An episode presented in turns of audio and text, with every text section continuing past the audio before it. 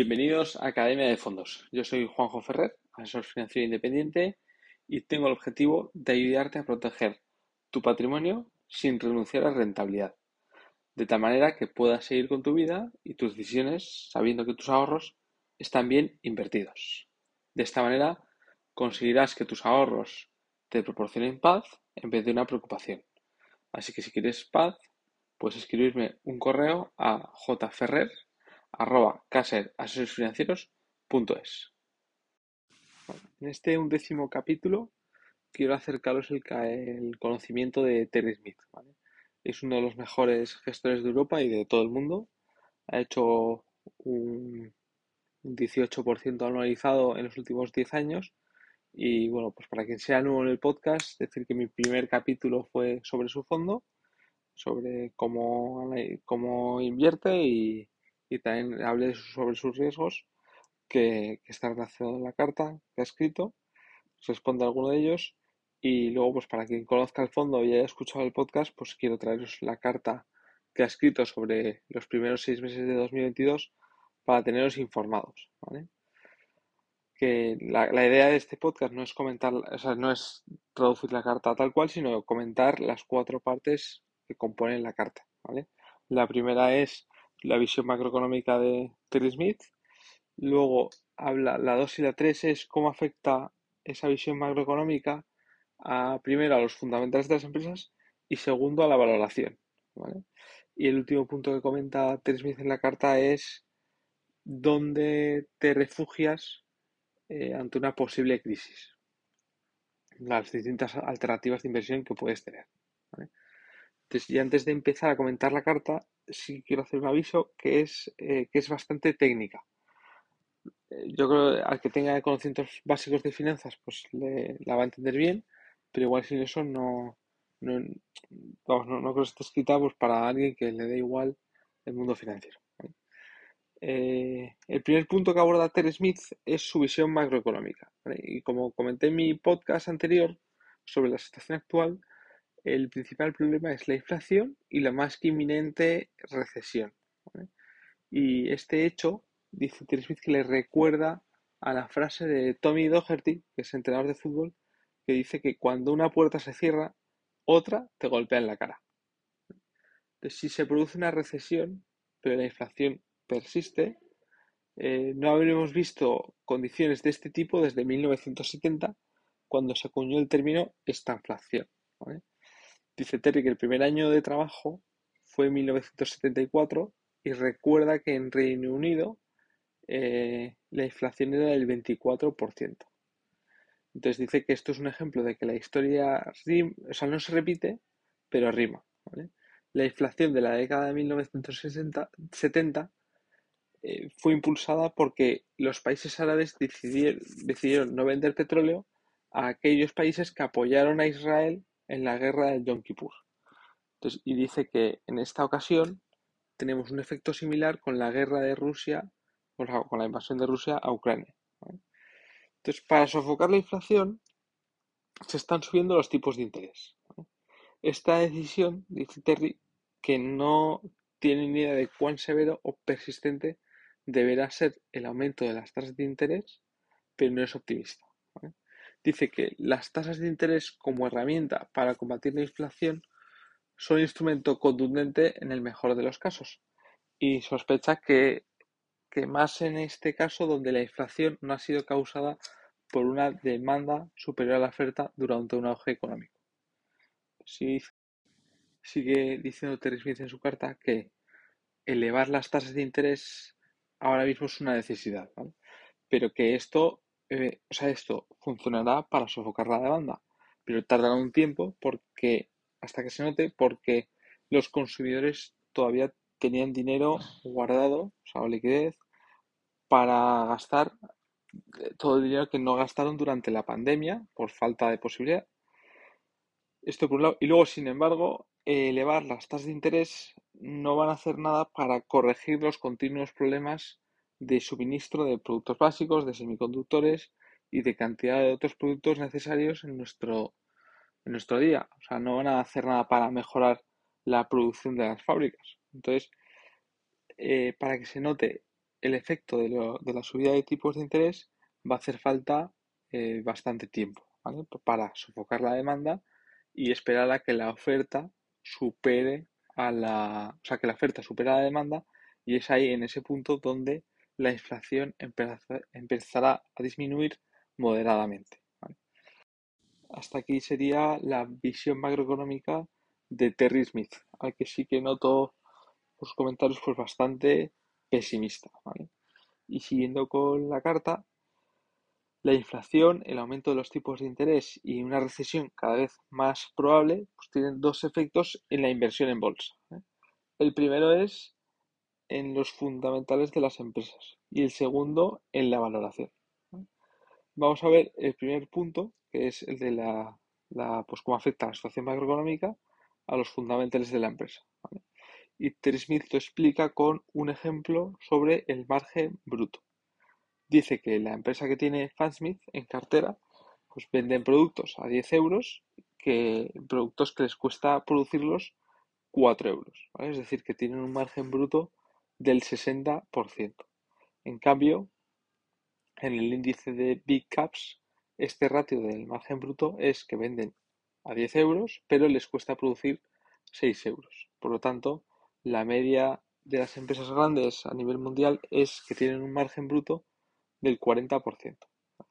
Entonces, si los gastos suben un 10%, eh, tendrá un mayor efecto en las empresas medias del sector, o sea, perjudicial, que en las de nuestro en la cartera del portfolio de Fatsmith, Primero porque su margen es menor y segundo porque su margen se reduce más en sus empresas que en las de Fatsmith.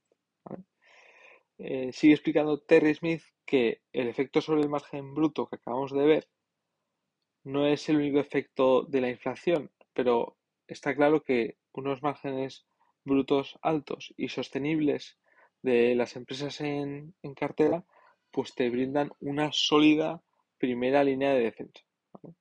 Y eh, analizando la cartera, pues dice Terry Smith que los primeros seis meses de 2022 sus empresas de hecho se han comportado, o sea, han tenido unos resultados mejores que en 2021, lo cual está muy bien. Ahora el problema va a ser repetir estos resultados en los próximos dos o tres años. Siguiendo con el análisis de cómo afecta la situación macroeconómica actual a los, las, eh, a los fundamentales de las empresas, Smith dice que, es, pesimista respecto al ciclo inflacionario, pero que gracias a la calidad de sus empresas está tranquilo. El fondo invierte en. Es que el fondo invierte en tres sectores, Consumo básico, salud y tecnología. Entonces, eh, parece probable que a las empresas de estos sectores les vaya mejor en una recesión que a otros sectores para los cuales pues la demanda es más cíclica, los activos fijos son más elevados, los costes son más altos y eso hace que los negocios en sí tengan menos rentabilidad y la generación de flujo de caja sean menores.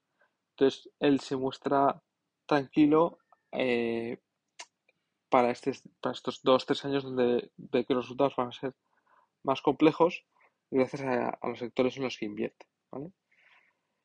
Y visto pues cómo afecta la inflación a los fundamentales de las empresas y cómo parece razonable pues, protegerse con empresas de calidad, vamos con el tercer punto de la carta donde Terry Smith explica cómo afecta la situación macroeconómica a la valoración. Os adelanto que para explicarlo, Terry Smith habla del PER.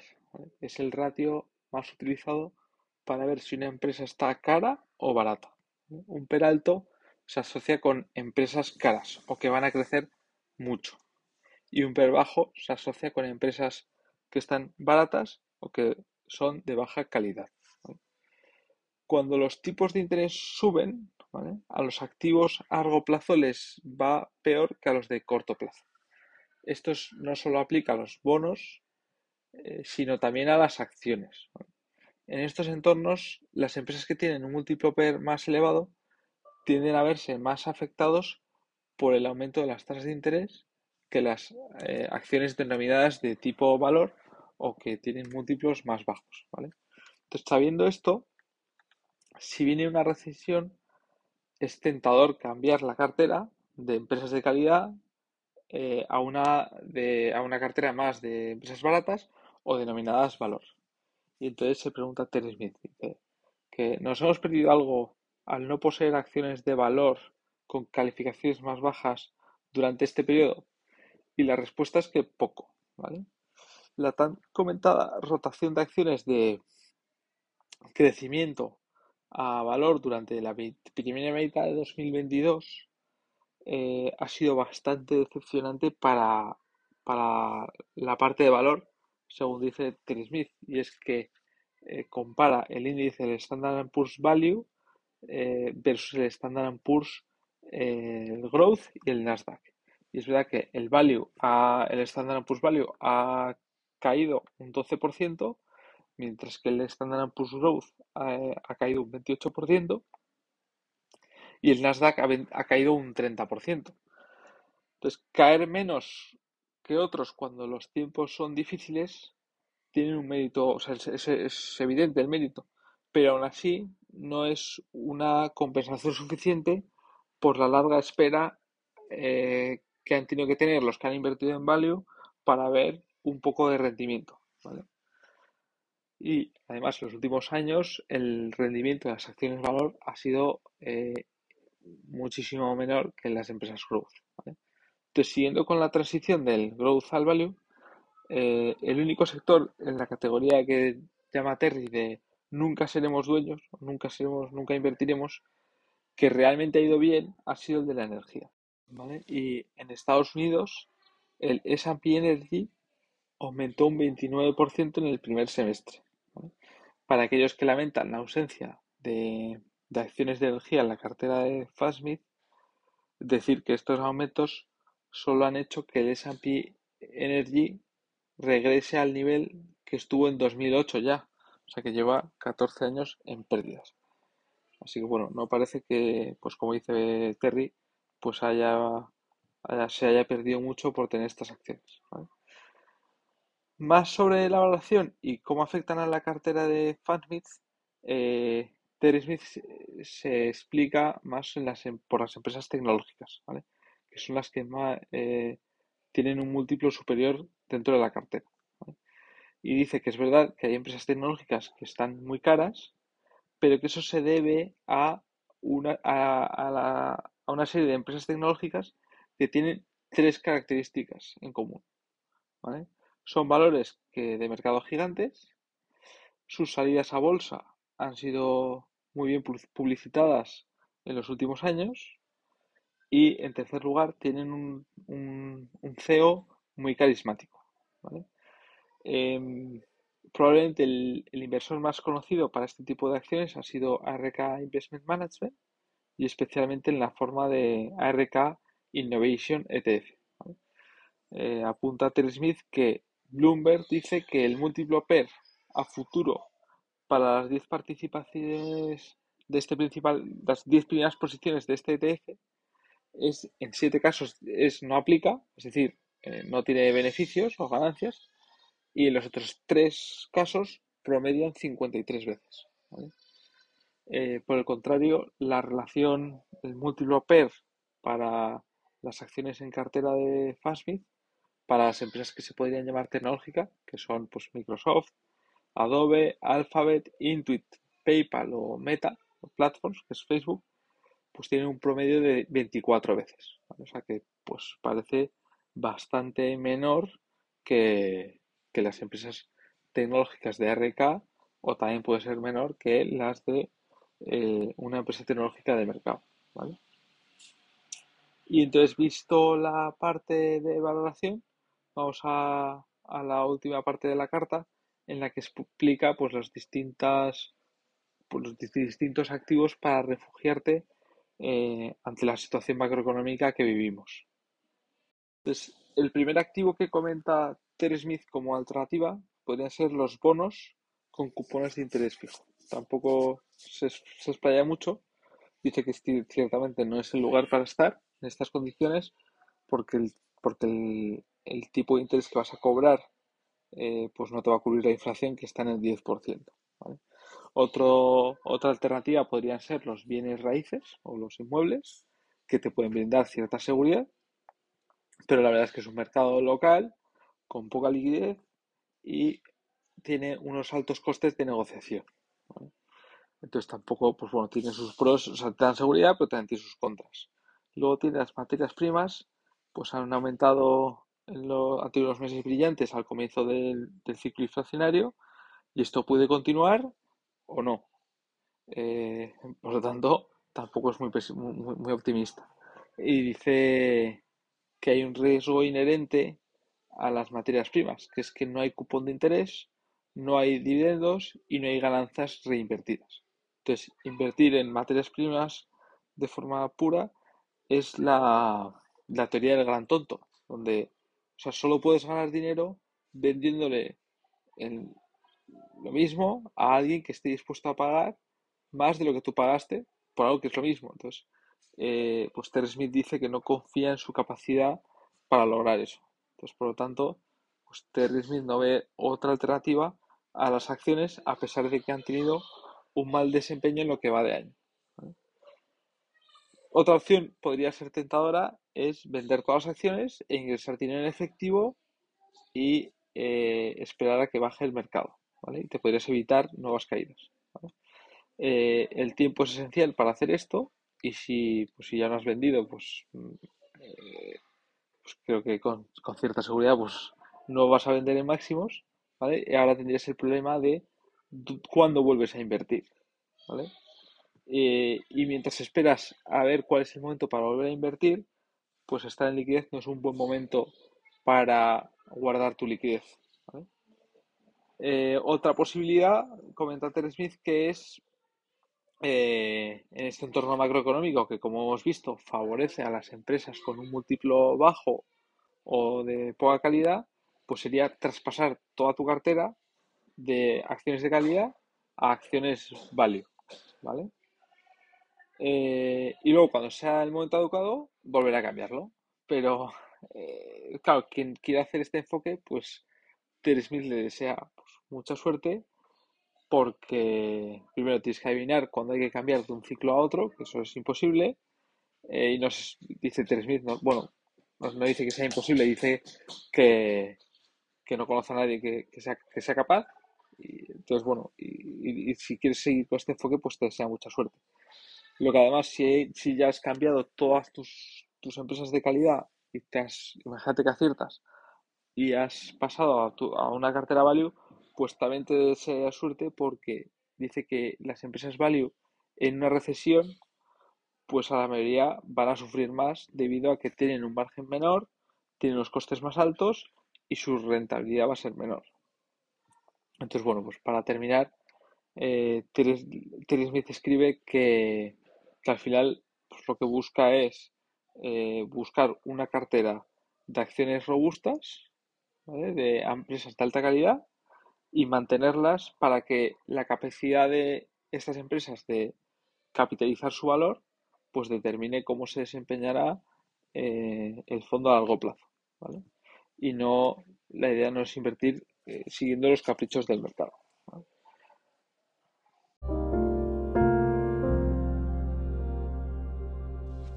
Y esto sería todo por la carta de Terry Smith, donde la verdad le veo bastante pesimista, sobre todo con los próximos dos o tres años. Decir que el fondo de Fansmith es contratable desde Caser Asesores Financieros y si quieres que analice un fondo en particular o tienes cualquier duda sobre fondos o quieres empezar a invertir con un plan en vez de buscar oportunidades, me puedes enviar un correo a jferrer.caser.asesoresfinancieros.es Y si te ha gustado este podcast, pues puedes compartirlo con tus amigos. Recuerda que la persona que sabe gastar y ahorrar es más feliz, porque disfruta con ambas cosas.